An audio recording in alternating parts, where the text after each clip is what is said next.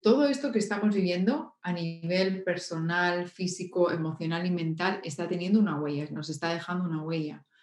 Em, ¿Cómo afrontarlo o cómo lo hemos ido viviendo? Ser conscientes, ser conscientes de cómo creo que sería el primer paso, ser consciente de cómo esto me está afectando, sobre todo eh, lo que te digo, ¿no? emocionalmente, físicamente dentro de las normativas, ¿no? porque tampoco es cuestión de, romper la ley ni las cosas que, nos dicen que tenemos que hacer, si así lo sientes, em, recuperar esa autoridad sobre Hola, mi nombre es Adriana Ochoa Fernández y este es tu podcast Lo que sí.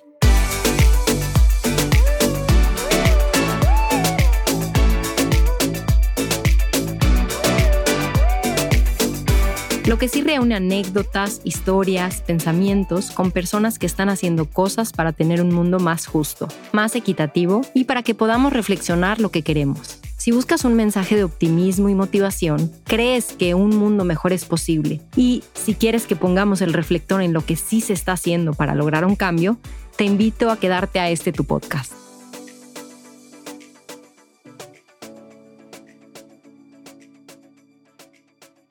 Muy buen día, buenas tardes, buenas noches, dependiendo en dónde te encuentres. El día de hoy estoy grabando este episodio de Lo que sí con una invitada especial que ella ya nos ha acompañado en el episodio de mediación de conflictos. Les platico, para quienes no han escuchado ese episodio, se lo recomiendo mucho. Ella es apasionada de la vida, curiosa, inquieta, viajera, bohemia, amante de conocer culturas y de conectar con gente de risa carcajada y lagrimón fácil, perseverante, de amar con todo, orientada a cumplir objetivos, disciplinada a su manera, de poco maquillaje y perfil bajo, de atraer por lo que hace y no por lo que la gente le dice que es, disfruta el silencio, no tiene televisión, de pocos amigos, eh, ella sabe que cuenta con ellas, con ellos, no le van las fiestas ni los tacones, pero les va encontrando su gracia, abogada y mediadora de formación, creyente de los beneficios de mindfulness y la meditación, Facilita retiros de yoga, comparte clases de pranayama, yoga kundalini y baños sonoros. Ella es María Rivero, aunque su madre le encantaría que utilizara su nombre completo, María Nieves Rivero Serralta. El día de hoy hablaremos del tema de reinventarnos después de la pandemia. Yo me imagino que a muchas personas que nos están escuchando el día de hoy, pues esta pandemia les vino a sacudir mucho, ¿no? En lo personal, pues un día eh, nos quedamos sin trabajo, la familia, y de repente entraron a mi casa, se robaron mi automóvil, eh, se murió nuestra perrita que teníamos muchos años con ella, eh, hubieron muchas muertes en la familia y muchas cosas más, ¿no? Entonces, eh, para ti que me estás escuchando en la audiencia, si perdiste un ser querido, lo siento mucho. Me gustaría platicar con, con María de estas personas a las que ella ha coachado, estas personas de las que ella ha tenido cerca en esta pandemia, qué es lo que, lo que la gente pide, lo que la gente está viviendo, lo que la gente está pasando y de qué forma se están reinventando, ¿no? O sea, cuando termine toda esta situación, ¿qué va a pasar? ¿Cómo vamos a salir de ahí? ¿Cuál va a ser la nueva normalidad? ¿Tendremos una nueva normalidad o no? qué onda. Entonces, de todos estos temas vamos a platicar con María. María, bienvenida, muchísimas gracias por aceptar mi invitación. ¿Cómo estás? Hola Adri, buenas noches, buenas tardes para ti. Bueno, un placer verte y volver a conectarnos, volver a verte, estar aquí. Y bueno, encantada también, si mi madre oye este podcast, para que veas que usamos el nombre completo. Que si tienes madre, ¿no? Te voy a decir, si tienes madre. Muchas gracias, María. Decimos buenas noches y buenas tardes porque yo estoy en Monterrey y en Monterrey son las tres y media de la tarde y para María son las diez y media de la noche. Tú estás en España ahorita. Estoy en España, sí, sí. Estoy aquí ya hace unos meses y, y bueno, hasta que me dejen. Muy bien, María. Pues bienvenida. Me gustaría saber cuál es el reto más grande que tú consideras que hayamos vivido o hayamos enfrentado en esta pandemia. Pues yo creo que todo este tema de la pandemia em, ha sido y es un trauma y a cada uno nos ha afectado de diferentes maneras o porque hemos perdido seres queridos o porque nos han limitado nuestra capacidad de desplazamiento, ver a nuestros seres queridos, aplazarnos, em, a cada uno nos ha ido afectando, como te digo, de, diferentes em, colores y sabores. Creo que es importante también todos los recursos que uno tiene y cómo los ha ido utilizando para poder enfrentar estas situaciones. Em, como te decía, de hecho, me estaba viniendo a la mente eh, el impacto que esto, por ejemplo, ha tenido en, mis padres. ¿no? Te voy a decir alguna nota muy, personal. Ellos aquí en España estuvieron confinados sin poder salir a la calle por mes y medio. La capacidad de motriz, el, poder eh, caminar y el poder desplazarse y esto de respirar aire libre y salir y ver el sol y sentir, por ejemplo, mi padre ha tenido un impacto brutal eh, yo vine em, ahora en, marzo de este año y bueno, eh, la salud de mi padre se ha deteriorado muchísimo. Apenas tiene balance, ahora está en silla de ruedas, se ha caído un montón de veces. La última vez eh, se rompió tres costillas, fisura en el pulmón. Entonces, todo esto que estamos viviendo a nivel personal, físico, emocional y mental está teniendo una huella, nos está dejando una huella. Em, cómo afrontarlo o cómo lo hemos ido viviendo. Ser conscientes, ser conscientes de cómo creo que sería el primer paso, ser consciente de cómo esto me está afectando, sobre todo eh, lo que te digo, ¿no? emocionalmente, físicamente, dentro de las normativas, ¿no? porque tampoco es cuestión de, romper la ley ni las cosas que, nos dicen que tenemos que hacer, si así lo sientes. Em, recuperar esa autoridad sobre uno, ¿no? El, poder hacer un poco ejercicio, el poder salir siempre que se puede, hacer ejercicio en casa, eh, no perder los contactos, no perder las relaciones, el conectar con las personas quizás de otra manera, a través de la tecnología, a través del humor, a través de un TikTok. A veces son tonterías que decimos, pero es una manera también de conectarnos y no perder ese lado humano que tan importante es. Em, meditar. Para mí el meditar ha sido también súper importante.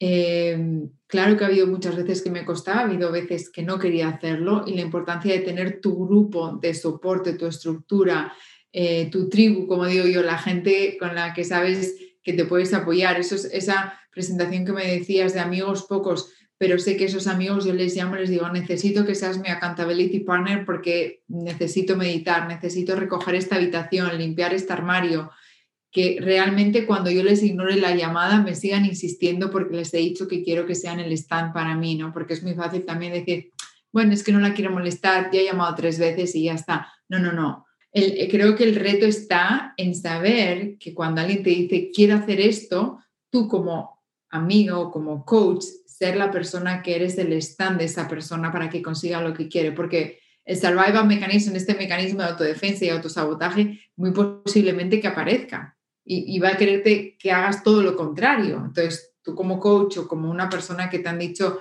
ser un stand para mí, estamos ahí para que se haga, ¿no? Eh, todas estas herramientas obviamente las necesitamos ahora más que nunca. Claro. Oye, siento mucho lo que me dices de tu papá. Fíjate que cuando empezó todo el tema de la pandemia, me recordó a... O sea, cuando yo tomaba clase de historia y de repente veía que había alguna epidemia o alguna pandemia o algo así, como que yo decía, órale, pero bueno, eso pasó hace mucho tiempo, ¿no? Es cuando la tecnología no estaba o así. Y recuerdo cuando estaba embarazada de Dana en 2009, que fue lo del H1N1 y yo estaba viviendo en México. Me acuerdo que me mandaron a Cuernavaca como en cuarentena y fue así como... Pero yo estaba como con este morbo de decir, mm, ¿en qué momento se va a desatar? ¿no? O sea, ¿en qué momento va a pasar eh, eh, algo? Y entonces cuando, cuando vino lo del COVID, yo me acuerdo que nos fuimos a Disney, eh, a, a Los Ángeles, y eso fue el 26 de febrero de 2020. Y me acuerdo que, pues, ay, llevamos tapabocas o no, y yo como que decía, no va a pasar nada, ¿no? O sea, esto, esto es mentira, esto no es cierto. Y cuando dijeron, todos nos vamos a nuestras casas, fue como que, ah, o sea, si es en serio, dije, ay, pues va a durar dos, tres días, una semana. Y ahora no puedo creer ni concebir todo lo que ha sucedido, ¿no? Y también tocas un tema muy importante que son las personas adultas mayores y las personas embarazadas, niños, niñas y adolescentes, ¿no? O sea, no están siendo vistos por todas las personas, ¿no? Tengo una amiga que, que dice que estaba cumpliendo 65 años y fue a un restaurante y dice Adriana, me sentí adulada cuando me pidieron identificación como como que, ay, es que me ven tan chavita que puedo entrar al antro. Y pues le pidieron identificación porque ya la habían vieja, ¿no? Y entonces, eh, pues ella estaba cumpliendo 65 y le dijeron, bueno, usted todavía no porque no ha cumplido 65, entonces se puede quedar, pero su amiga se tiene que ir porque la amiga, hazte cuenta que hacía dos semanas había cumplido 65. Y entonces a mí sí me ha tocado ver muchos casos de discriminación a estas personas, ¿no? Embarazadas, personas adultas mayores, niños, niñas, adolescentes, que no fueron vistas en toda esta pandemia, ¿no? Entonces, qué importante que resaltes este tema de que salgan a tomar el sol, que salgan a caminar, que puedan retomar el humor, ¿no? Que puedan ver algo en las redes sociales y que estemos como en esta espiral de, bueno, pues vamos a hacer algo productivo. Me llama mucho la atención eso que me dices, estas herramientas y recursos que tenemos nosotros. ¿Cómo qué recursos y herramientas eh, tendría que tener una persona para salir adelante de estos como baches anímicos que estamos teniendo? Bueno, así como que barriendo para casa te diría que un coach. y más con esta pandemia te diría que es casi indispensable. Eh, yo bromeo con mi coach, y también tengo un coach y tengo un terapeuta. Eh, tengo mi, grupo, como te comentaba antes, de, que son mi pilar de, personas. Tengo mis clases de yoga, mi práctica, mi meditación, mis baños sonoros, mis paseos, la playa, eh, la lectura, tiempo en silencio. Eh, no es que sea una regla que, sirva para todos, sino que uno va, va tomando lo que, lo que a uno le, le, va bien. ¿no? Mira, otra cosa que he descubierto hace poco, em, no es por hacer publicidad a nadie, pero me encanta montar cosas de IKEA. Para mí es como otra manera de.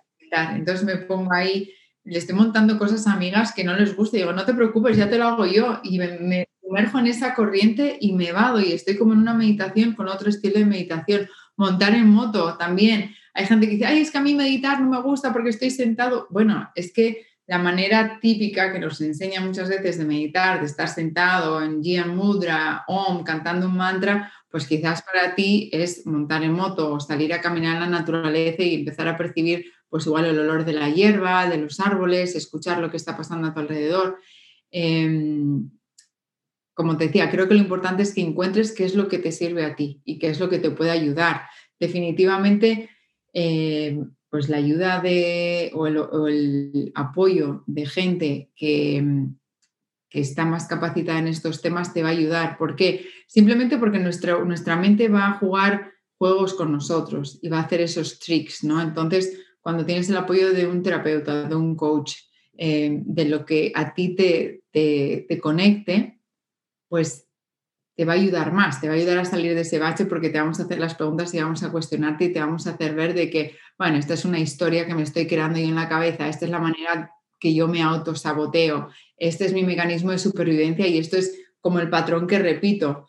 A veces cuando no tenemos estas preguntas de fuera de un profesional o de una persona que nos las esté haciendo, nos sumergimos en esa espiral y ya cuando nos quedamos dar cuenta estamos como que, bueno, Dios, mío, pero es que no me puedo creer que me está pasando esto, que qué mal, y hacemos un drama em, que es, muy simpático cuando luego lo ves desde fuera. Fíjate que ahorita compartiendo esto, yo me, me, empecé a dar cuenta que todos los domingos me deprimía, ¿no? Y como que sentía que, o sea, primero empecé a sentir como, como mucho disgusto y como mucha mm, incomodidad que después observándome empecé a decir, ay, o sea, como que esto es ansiedad, ¿no? O, esto es como un... Y ya después leyendo dije, bueno, no soy la única, ¿no? Por ahí le llaman Sunday Blues o Domingos de Bajón. Y, y pues haciendo como un trabajo interno, algo que me ha ayudado mucho para ya no sentir Domingos de Bajón, que sí los he seguido sintiendo, pero ya no tan seguidos. Uno es cambiar la alimentación, María, que fue maravilloso. O sea, hazte cuenta que yo empecé a tener como, como, de repente me empecé a sentir con nada de energía y una tristeza que decía, bueno, ¿por qué me siento tan triste, no? O sea, como un vacío existencial enorme. Y, y, empecé a ir como con varios doctores que internistas y me decían, no, pues estás bien y luego chécate aquí, chécate allá. Y bueno, di con una eh, doctora maravillosa y me dijo, vete a hacer un perfil hormonal y un perfil tiroideo y total que me lo hice y me dijo, traes algo en la tiroides, subclínica le llaman. Y empecé a, a cambiar mi alimentación, me habló de la epigenética y me dijo que pues a lo mejor yo puedo tener ciertos genes pero si yo no estoy en estrés, si yo estoy eh, alimentándome emocionalmente, espiritualmente y de alimentación, si estoy agradeciendo y todo, pues estos como genes los apago, ¿no? Y cuando no, pues todo se, se detona y se desata. Entonces, a mí me ha ayudado mucho el agradecimiento y, o sea, de esas veces que te sientas en la mesa y dices, hoy tengo comida y hoy tengo trabajo mañana no sé, hoy tengo vida, ¿no? Y, y como regresar a las bases, esto que tú decías, estas caminatas, esto, estos paseos como contigo mismo, dices, ay, o sea, como que qué lindo que puedas como, como tocar y palpar esto que tienes hoy y lo tienes siempre, ¿no? Entonces, este, de, todo esto que me comentas, a mí me gustaría agregar la parte de la alimentación y la parte del agradecimiento que se me hace vital. ¿Qué opinas de esto? Súper importante lo que estás diciendo y gracias también por mencionarlo, porque eh, aunque lo hemos oído muchas veces, no sé hasta qué punto somos conscientes de que lo que con lo que nos alimentamos es el motor de nuestra vida. Y lo que nos alimentamos no solamente en la comida, que es súper importante como estabas comentando, sino lo que vemos, lo que oímos, lo que decimos. Eh, una de las cosas que a mí me llama la atención siempre que vuelvo a España después de estar tiempo en Estados Unidos es que así como que nadie nos oye, aquí el deporte del cotilleo es increíble. Todo el mundo tiene que saber de todo, la vecina de arriba en la tele, los programas de televisión, eh, la mayoría son de cotilleo, de famosos, de quién se ha divorciado que no. Eso, alimentarte de eso te baja la frecuencia, la energía. Es como una manera de, de engancharte a algo que te va apagando por dentro sin darte cuenta. Entonces, hace muchísima diferencia cuando empiezas a ser consciente de todas estas cosas y las vas cambiando, lo que decías, ¿no? O sea, si te tienes que ayudar de un profesional para ver qué es lo de la alimentación, em, todo lo que comemos, súper importante, lo que estamos oyendo, lo que lees, lo que dices, ¿no? A veces, eh, ¿por qué está la gente tan enfadada? ¿Por qué dice estas cosas? Eh, ¿Cómo podemos ir cambiando esto, ¿no? Ser consciente de que, caramba, tengo una cama, tengo una casa, tengo comida, tengo agua caliente. Mira, y ahora que estaba renovando un departamento, está un montón de tiempo sin agua caliente. Y yo decía, joder, ¿esta agua fría? Bueno, dicen que las agua fría son buenísimas. Sí, sí, es verdad, son muy buenas. Pero la verdad es que agua caliente también, una buena ducha de agua caliente, a mí me viene súper bien.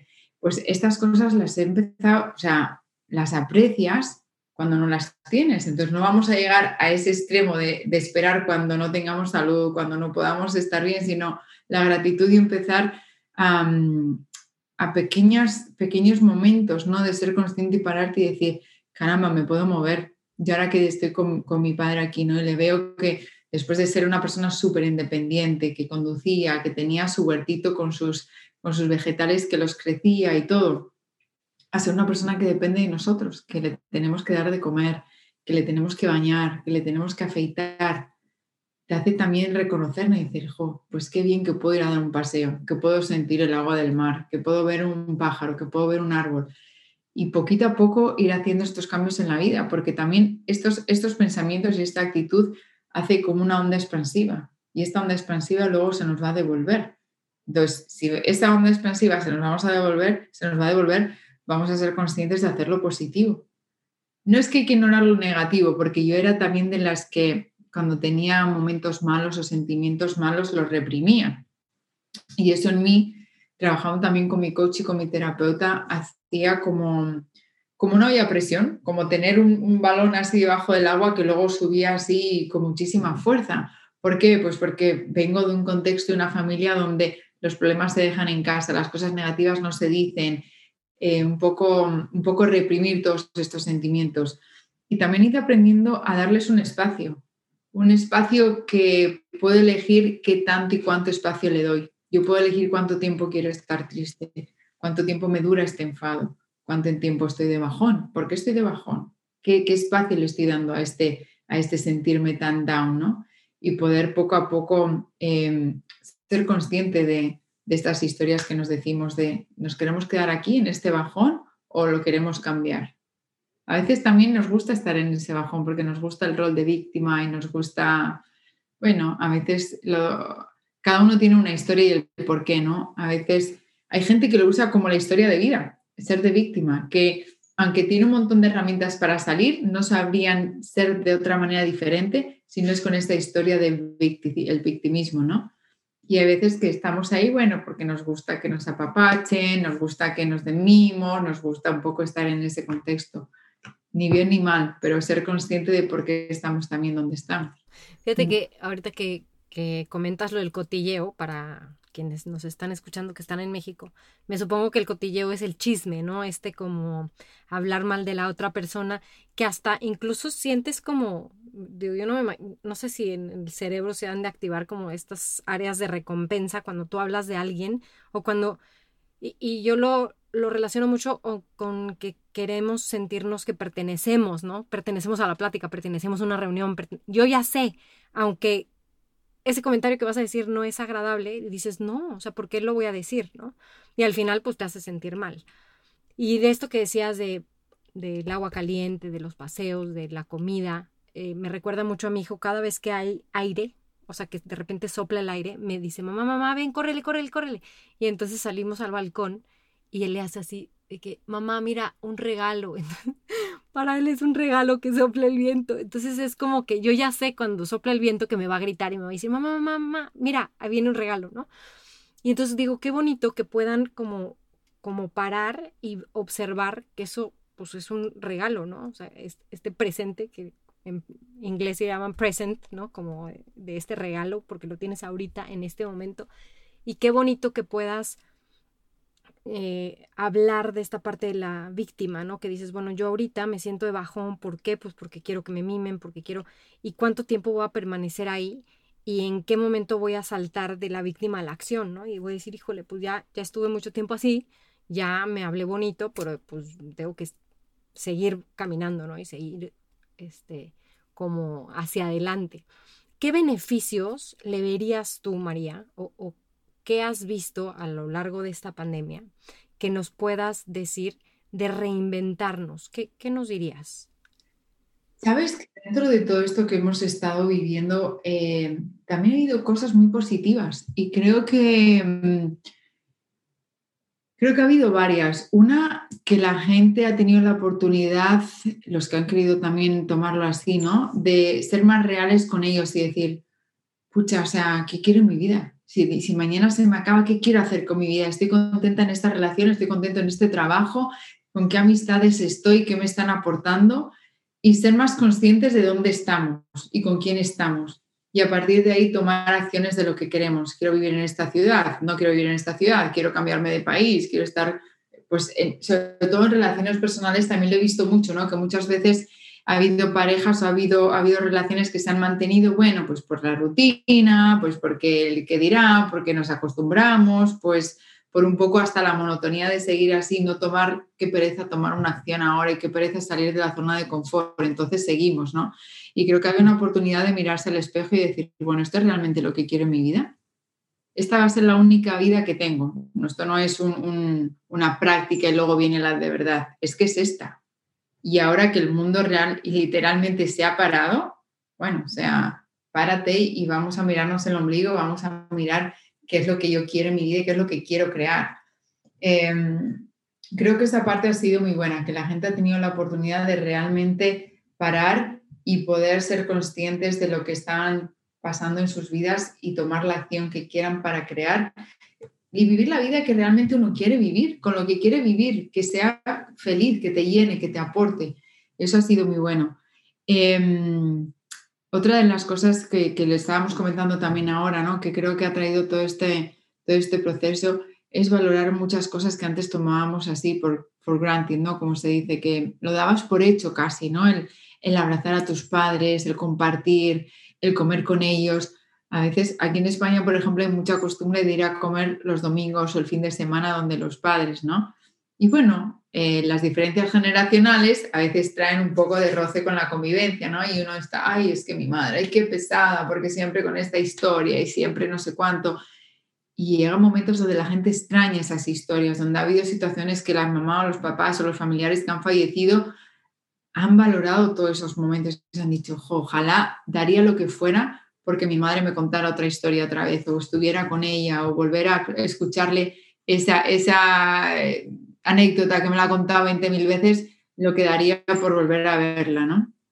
Eh, entonces creo que, esas cosas eh, pues también son importantes darse cuenta. Dentro de todo, siempre se dice, ¿no? Dentro de todo lo malo, siempre hay cosas que se pueden extraer que nos han aportado y que han sido buenas. Sí, los beneficios de reinventarse en esta pandemia. Sí, el cómo reinventarse, me preguntabas. Creo que uno de los beneficios es ser real y auténtico con uno mismo. Decir, bueno, o sea, eh, esto es lo que quiero en mi vida, me quiero reinventar como un emprendedor, como una emprendedora, cambiándome de trabajo, divorciándome, o seguir o no, o realmente decirle a esta persona que quiero estar con ella y tomar una acción para realmente que esta, esta relación tome otro paso. Em, sí, te diría que el, reinventarse siendo, siendo real y auténtico con lo que uno quiere y con lo que a uno le llena. Y ahorita tocaste el tema de las relaciones familiares. Fíjate que yo, eh, dentro de las pláticas que doy, toco el tema de la prevención de la violencia, ¿no? Y mucho se ha disparado porque pues antes lo que conocíamos como matrimonios de fin de semana, pues ahorita están 24/7 como Big Brother, ¿no? Todo el tiempo. Y pues primero vino como esta crisis de salud, luego esta crisis económica, esta crisis emocional. Tú lo que has visto en consulta y lo que has visto en, en el día a día, ¿qué onda con la convivencia familiar? Pues mira, ha habido un poco de todo. Ha habido parejas donde realmente se han dado cuenta que, que eran roommates o eran compartían una casa, pero realmente eran casi unos desconocidos eh, ha habido relaciones donde realmente ha habido mucha decepción por las dos partes eh, de cómo, bueno, pues, pues eh, cómo han sido o no han sido parte de un team a la hora de afrontar estas situaciones. Y ha habido parejas donde se han unido más, donde realmente esta situación les ha hecho ir remando y estar juntos y sentirse parte de, de esa embarcación. Entonces, cada, cada caso ha sido, ha sido diferente, pero te podría resumir esas, esas tres, em, como esos tres em, parámetros donde, donde, ha, donde, he habido, donde he visto las diferentes em, situaciones. sí, definitivamente esto ha sido, ha sido una prueba de todo, porque lo que dices tú, ¿no? Matrimonios, los hijos también, en muchos sitios todavía eh, los niños no estaban yendo al colegio, entonces ha sido los trabajos, las parejas, los niños, la casa, la convivencia del día a día, esto por un tiempo prolongado, porque como decía hasta el principio cuando hemos empezado a hablar, en un principio cuando nos mandaron a casa todos pensábamos, bueno, será un mes y volvemos a lo mismo, ¿no? Y cuando esto se ha ido extendiendo en el tiempo, empezábamos a ver de que no, no, esto es un maratón, o sea, vamos a, a medir nuestras fuerzas y las energías porque no vamos a ir a lo normal de antes tan pronto. Y claro, esto sostenido por el tiempo, pues, em, pues tiene consecuencias, claro. Y por ejemplo, hablando de los conflictos entre parejas y conflictos entre la familia, ¿qué me dirías o qué podrías, mm, pues no sé si recomendar o aconsejar que tú hayas visto qué es lo que mejor funciona cuando se habla de una conversación difícil, cuando se habla de este abrume, ¿no? Que tienen, que pues todas las mamás de la noche a la mañana se volvieron maestras, pero siguieron trabajando, pero esto, pero lo otro, y, y el papá también, o sea, todo, todo se hizo como mucho más fuerte y mucho más grande. Hablando de los conflictos, ¿qué onda con eso? Pues mira, te diría que no hay nada como ser honesto. Y para ser honesto con tu pareja, en tu familia, en el contexto familiar, eh, tienes que ser honesto contigo mismo. Y a veces creo que eso es lo más difícil, darte cuenta o aceptar que igual no estás a gusto en esa situación, eh, que quieres tener una conversación porque te sientes un extraño en tu casa, pedir lo que necesitas y lo que quieres em, y ser tú y no tomar tampoco nada de lo que te dice la otra persona como personal creo que la oportunidad de ser auténtico y tener, y tener conversaciones eh, de, corazón a corazón, no de mente a mente o de ego a ego, porque a veces las conversaciones son como, como un pulso, ¿no? A ver quién tiene razón, a ver quién está por encima del otro, y al final eso no llega a ningún sitio, porque todo es contexto, todo es una interpretación. Pero cuando tú puedes decirle a la otra persona desde tu ser cómo te estás sintiendo, qué es lo que está pasando, creo que también se abre la, la puerta y la oportunidad de qué es lo que queremos crear y de qué es lo que queremos hacer juntos, tanto si hay oportunidades como no, en el sentido de quizás la oportunidad es de no seguir o quizás la oportunidad es, bueno, pues vamos a, si los dos tenemos un interés, vamos a venir juntos, ¿qué es lo que hay que hacer, no? Entonces te diría que es eso, ser auténtico, creo que en el ser auténtico es, una, es eh, la integridad, lo que hablo que muchas veces en, coaching el alineamiento entre lo que piensas, lo que dices y lo que haces. Y eso es la integridad, para poder ser así con la persona con la que estás o en el contexto familiar en el que vives. Sí, es verdad que eso a veces lleva a tener conversaciones difíciles o conversaciones un poco incómodas, pero mm, creo que más incómodo es vivir una vida sin tener esa conversación, ¿no? O sin tener eso que a veces igual la mente te lo hace ver como malo o que te va a llevar a algo malo, pero quizás te puede llevar a lo mejor de tu vida. Qué interesante eso que dices de el poder ser auténticos, ¿no? Y el poder realmente respetar esto que tú te dices de si quiero, no quiero, ¿no? O sea, e, estas cosas no me resuenan, estas cosas sí. Em, algo que hayas aprendido de todo esto, de algún paciente, de algún eh, o incluso de tus sesiones de coaching que nos, que nos puedas decir acerca de reinventarse? Eh, ¿Qué te puedo decir? Pues tanto de experiencia de mí como de a las personas que les hago coaching, que el miedo realmente es nuestro peor enemigo. Y el miedo, el miedo que nos hace crear la mente o experiencias pasadas o algunas cosas que traemos con nosotros es nuestro mayor obstáculo, nosotros mismos. Muchas veces eh, pensamos lo peor y nos creamos unas historias, eh, vamos, casi de, de escrito de Hollywood. Y luego ves cuando hablas con la otra persona, cuando tomas una acción, cuando sales de tu comfort zone, cuando sobrepasas ese miedo y dices, si lo llego a saber esto, lo hago antes. O si hubiera sabido esto, hubiera hablado con esta persona, hubiera comprado el billete, o me hubiera apuntado a este curso, hubiera hecho las cosas mucho más pronto. Entonces, de las cosas que, que, he visto y que he experimentado el reinventarnos, es que el miedo, nuestra zona de confort, son nuestros peores enemigos. A ver, háblame un poquito de eso. Quedarnos como estamos y decir, bueno, eh, mi madre tiene un dicho muchas veces que dice, virgencita, que me dejen como estoy, ¿no? Que es decir, bueno, que no me saquen de, esto que controlo, que también es parte de nuestra mente sentir esa seguridad, que es falsa, porque al final sabemos que no tenemos nada seguro, pero la, mente, la mente nos hace creer que tenemos cierta seguridad y cierto, y cierto control. Entonces, cuando eh, nos llevamos un poquito al, a, ese, a ese edge, ¿no? a, esa, a esa punta de, de nuestra zona de confort. Al precipicio, ¿no? A ese precipicio, exactamente pues, pues nuestro mecanismo de supervivencia es como, no, no, no, ven para aquí, ven para atrás, ven para atrás, que estás muy cerca de saltar a un precipicio que no controlo y no sé lo que va a pasar.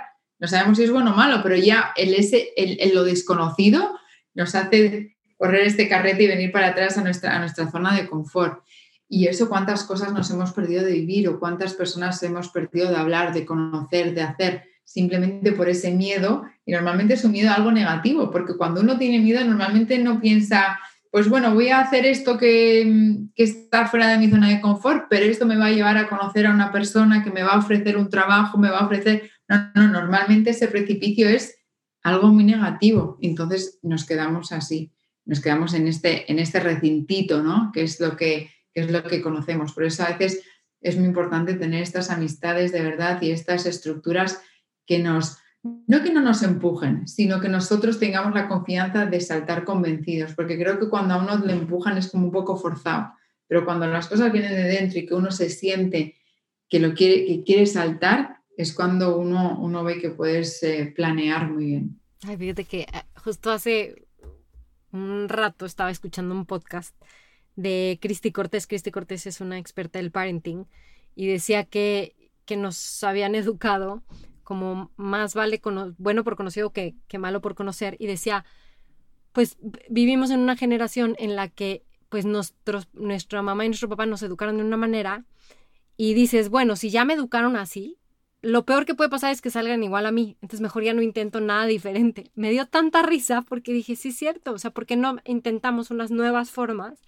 Porque tenemos miedo a que, no, así ya está, así está preestablecido, ¿no? Así ya, ya me lo dijeron y ya.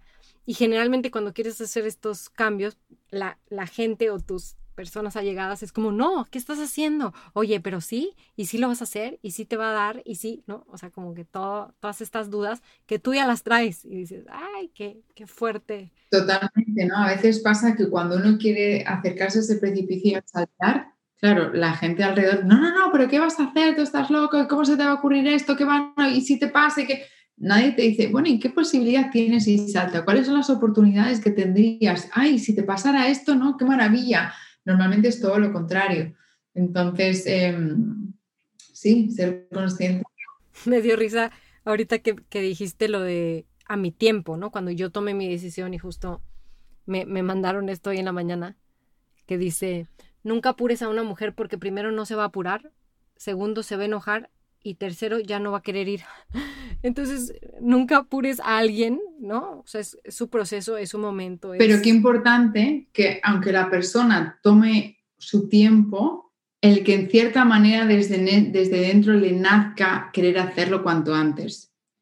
La labor del coach también tiene esa dificultad, ¿no? Porque obviamente tiene que venir eh, holísticamente y orgánicamente desde dentro, pero también muchas veces usamos el pretexto del tiempo para no hacer o no tomar decisiones o no saltar en ese precipicio, ¿no? Es como que, no, ahora no puedo, no, déjame que lo voy a pensar, el martes te digo, y ya te, ¿y por qué no me lo puedes decir ahora? ¿Qué va a cambiar de aquí al martes, no? ¿Qué es lo que va, qué es lo que va a ser diferente que no me puedes decidir? A veces el tomar una decisión no nos gusta porque quiere decir que renunciamos a otra cosa y a veces estas historias de, ah, bueno, y si me pierdo algo, si esto es mejor o si esto es peor.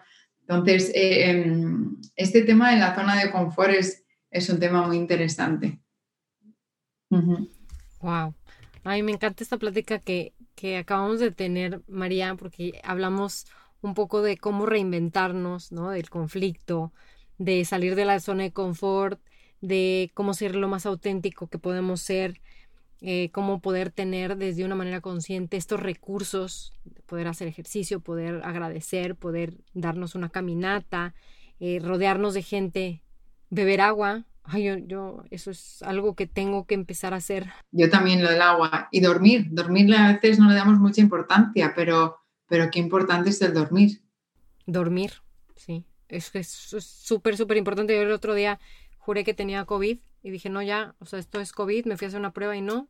Y pues resulta que estaba deshidratada porque no tomo agua, entonces no, tengo que tomar más agua.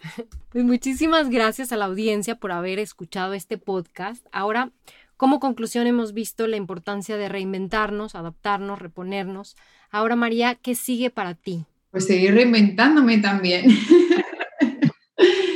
seguir creando. La verdad es que he estado este tiempo pues eh, un poco haciendo Em, introspección hacia qué es lo que quiero crear, qué es lo que quiero hacer, cómo puedo ser también em, instrumento para la gente que está en, estas, en estos tránsitos de saltar al, precipicio y cómo puedo estar ahí eh, dándoles la mano ¿no? y sintiendo que saltamos juntos eh, para lo que quieran crear y, transformar en sus vidas.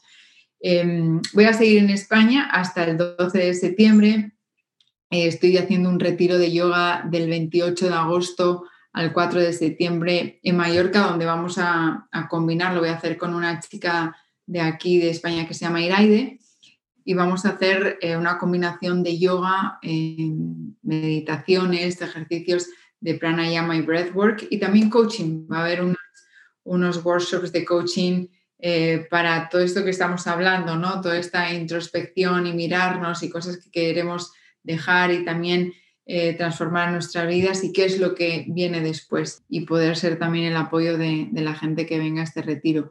Y después voy a Estados Unidos y del 6 al 10 de octubre estaré en Oaxaca de la mano de, Javier Olmedo que va a hacer un retiro allí, también ofreciendo sesiones de coaching y de baño.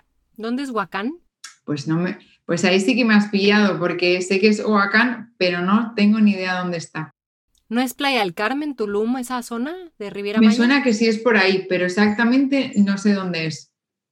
Pero sé que es por Bueno, lo voy a poner ahí en, en la descripción. sé que está por ahí. Em, y sí, entonces él está haciendo este retiro em, que lo llama experiencias, porque es también muy, en contacto con la naturaleza, con cenotes y meditaciones y rituales, eh, que él es un experto, un gran, un gran maestro en eso. Y después, pues em, vamos a ver qué pasa, porque no sé si me quedaré por allá o vendré por aquí, a ver qué, el universo me, me va guiando. ¿Para dónde va? ¿Tus redes sociales dónde te pueden seguir, María? Pues mira, tengo Instagram y tengo Facebook como María Rivero, tengo mi, website que es mnrlifecoaching.com.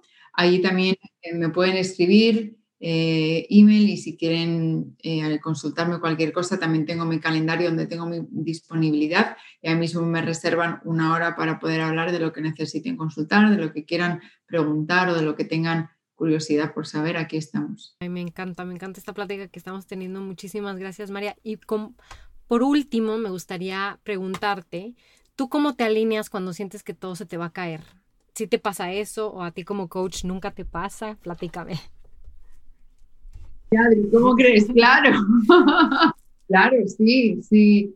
Bueno, he tenido el mes pasado, eh, he sido esos momentos de que era una montaña rusa, mi papá en el hospital, trabajando, creando, renovando un apartamento. Eh, a mí personalmente me sirve un montón la playa, el mar y desconectar, ponerme mantras, estar caminando, estar escuchando, eh, me recarga un montón.